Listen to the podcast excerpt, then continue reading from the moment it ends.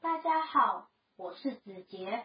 我今天要讲的故事是《小老虎大嗓门》。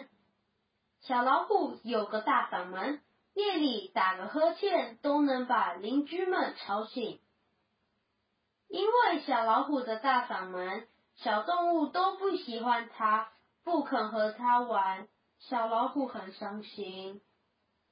有一天，村子里的动物们都相约到山上去野餐，小老虎也来了。到了山上，小白兔忽然说：“哎呀，我忘记带我最喜欢的胡萝卜了。我跑得很快，我去帮你拿。”小老虎说话的声音好像打雷一般，小动物们都被吓了一大跳。小老虎下山之后，小狗儿悄悄对大家说。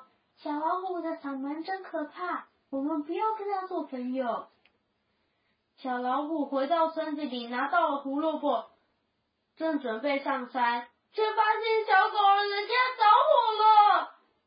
小老虎急着想找其他动物帮忙救火，可是村子里的动物们全都上山去野餐了。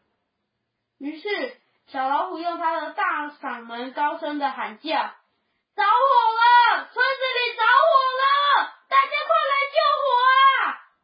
动物们听见小老虎的叫声，纷纷从山上跑来救火。大家同心协力，很快就把火扑灭了。从此以后，大家再也不讨厌小老虎的大嗓门了。大家都很喜欢跟小老虎做朋友哦。